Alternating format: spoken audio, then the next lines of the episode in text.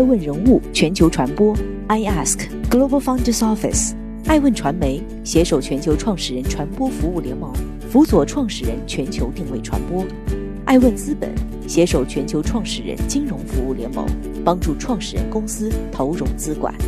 欢迎您每天聆听爱问人物。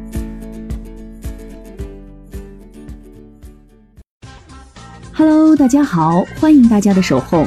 本期播出的爱问人物是张汝京，半导体之父的三起三落下。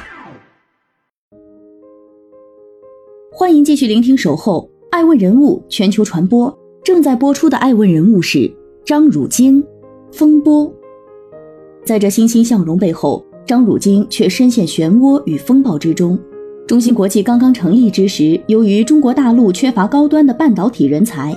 原班人马基本上都是张汝京从原世达机电挖了一批原先的部下过来，在此后相当长的一段时间内，中芯国际的管理层班底核心都是台湾人马，这为日后的官司埋下了引线。二零零三年底，中芯国际即将上市时，台积电开始向美国法院提起诉讼，状告中芯国际侵犯专利及窃取商业机密。双方的知识产权拉拉扯扯近两年，二零零五年一月才达成庭外和解。中芯国际要赔偿台积电大约一点七五亿美元。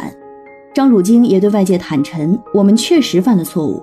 当初从台积电招聘的工程师习惯了台积电生产线的操作方式，因此来到中芯国际之后，照搬了对手的菜单，侵犯了对方的权益。自从二零零五年达成和解，中芯国际一直努力建造自己的运营体系。”张汝京坦言，过程远比想象中艰难。二零零五年，中芯国际在八英寸生产线还没完全消化的情况下，仓促建起十二英寸厂。当时张汝京就说：“大家都知道公司这样做，马上会从赚钱变成不赚钱。但是为了产业使命，我答应了。”二零零六年八月，台积电再次以中芯国际不遵守和解协议为由，将其告上法庭。指责中芯国际在最新的零点一三微米工艺中使用了台积电技术。对此，中芯国际在中国北京和美国加州展开了反诉。这场官司又持续三年。二零零九年十一月三号，加州法院判决中芯国际败诉，中芯国际不得不重新寻求和台积电的和解。张汝京则被迫离开一手创办的中芯国际。时年他已六十一岁，他的工程师生涯在世人看来就此终结。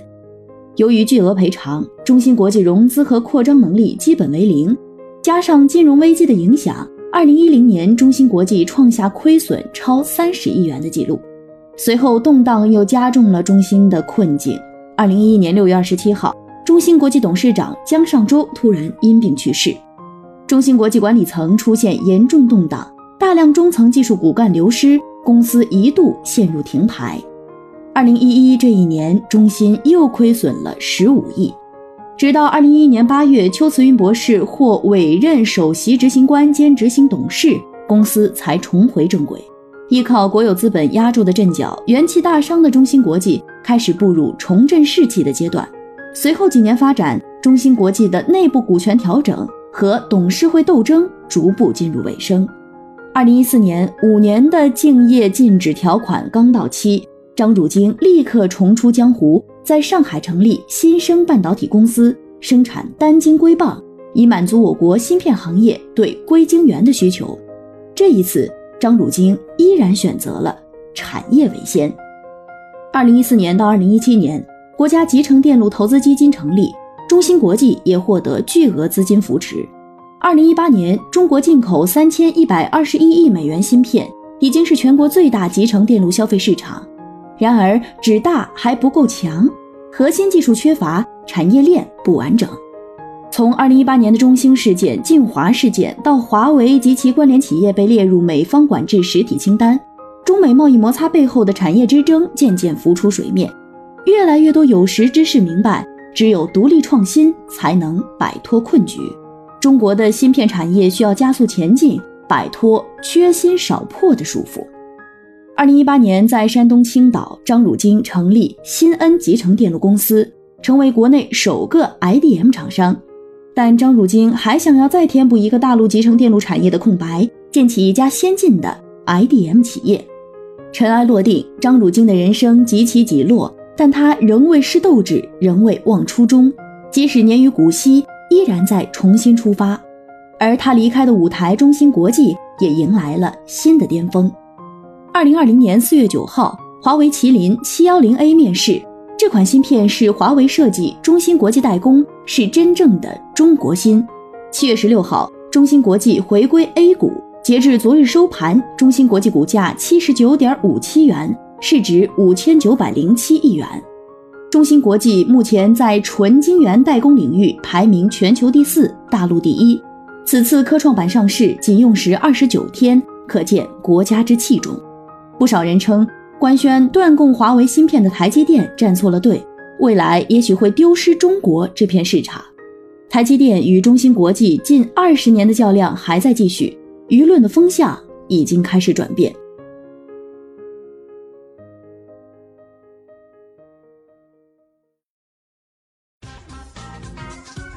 欢迎继续聆听《守候》，爱问人物全球传播。正在播出的爱问人物是张汝京，恩怨。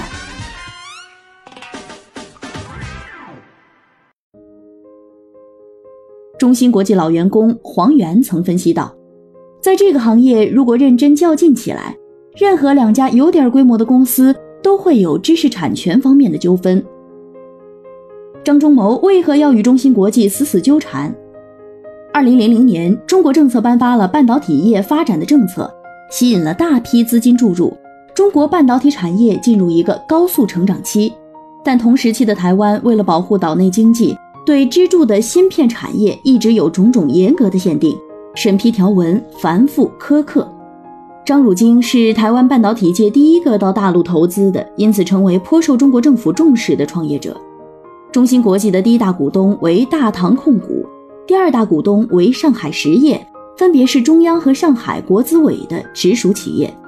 张忠谋二零零二年便向台湾当局提出在大陆投资的申请，第二年才得到批准，直到二零零五年才得以把一条八英寸芯片生产线。转移至上海松江，张忠谋的台积电是台湾高新技术企业的代表，被盯得很紧。尽管有心在大陆开疆拓土，但也只能干瞪眼儿看着张汝京的中芯国际日渐壮大。二零零四年，台积电的市场占有率降到五年来的最低点，而中芯国际短短三四年已达全球百分之六，居全球第四。完全无视台湾技术输出禁令的张汝京，在大陆。站稳了脚跟，这种对比也许让张忠谋觉得被背叛了，而在台湾同行看来，这是破坏规矩，一不顾到同行利益，二不顾和台湾当局达成的共识。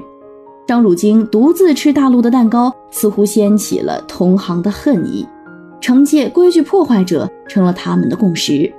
从张忠谋打官司的节奏便可看出其手腕，恰逢中芯上市之际提出诉讼，而后一年再找出证据。其后又再度发起长达三年的官司，直至张汝京离开中芯国际后才作罢。其步步紧逼的节奏，纠缠七年的耐心，似乎不仅仅带着维权的意味儿。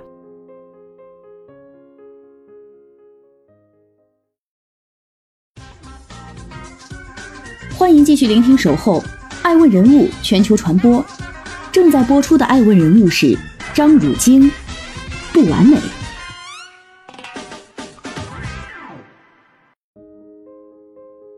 在与昔日上司张忠谋的较量上，也可窥见张汝京的不善权谋，遵循大义。从他的种种选择来看，他是一个被使命感驱动的工程师，而不是一个企业家。张汝京是一个虔诚的基督徒，他对工作有使命感，对家国有强烈的归属感，对亲友充满信任。这份信是他披荆斩棘的利刃，让他振臂一呼便有百人追随。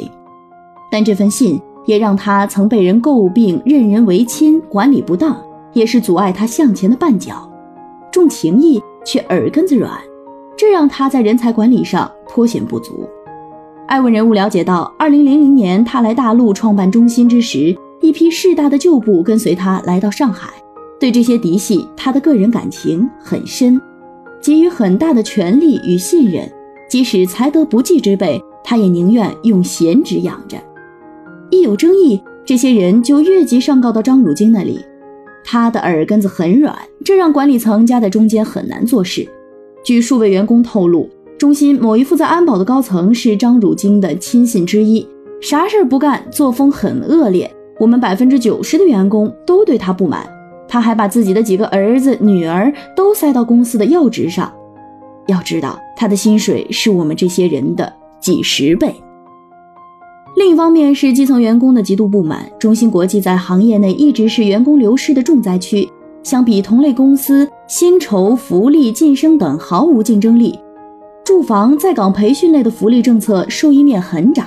公司内部流传着张汝京的一句名言：“不用怕人走，再招就是了。”按理，芯片人才比其他行业更看重工作经验，一般工作两三年才能较好的保持产品的良率。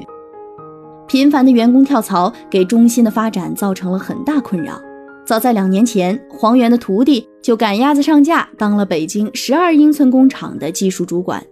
因为缺乏有经验的技术人员，工厂事故不断。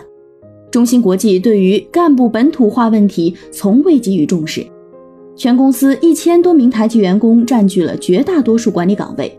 出身上海某名牌大学的黄源，曾几次和台湾同事竞争相同岗位受挫，对方工作能力、态度、学历样样不如他，但是台湾籍的人上位就很快。由于张汝京是个虔诚的基督徒，中芯国际内部因此笼罩着一股信仰文化的色彩。公司流传着一种说法：晋升到一定级别后，如果你不是基督徒，就很难获得重用。公司员工为了取悦大老板，以获得提拔的机会，迅速皈依受洗的不在少数。这些问题曾给中芯带来不少弊病，也反映出他在企业管理上的不足。但没有人可以否认他给中国半导体行业带来的贡献，他为这份事业所做出的牺牲与割舍。《无限游戏和有限游戏》一书写道：当一个人被他人以头衔相称，人们的注意力便放在了已经结束的过去。关注的是一个已经终结的游戏。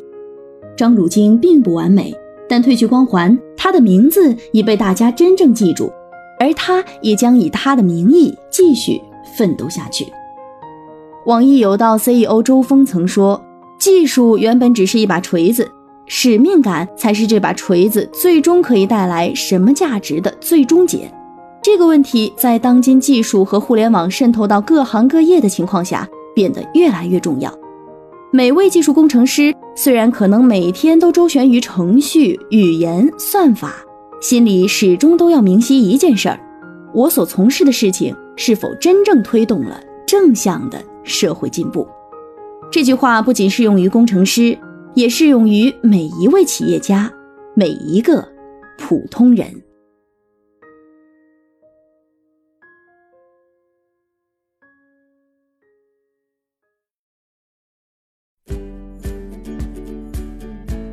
顶级人物，欢迎关注每周六晚十一点海南卫视，同步在学习强国 APP 直播。更多完整内容，欢迎关注爱问官网 iask-media.com。更多精彩内容，也可以搜索爱问人物抖音号 iaskleaders。爱问人物全球传播，iask Global Founders Office。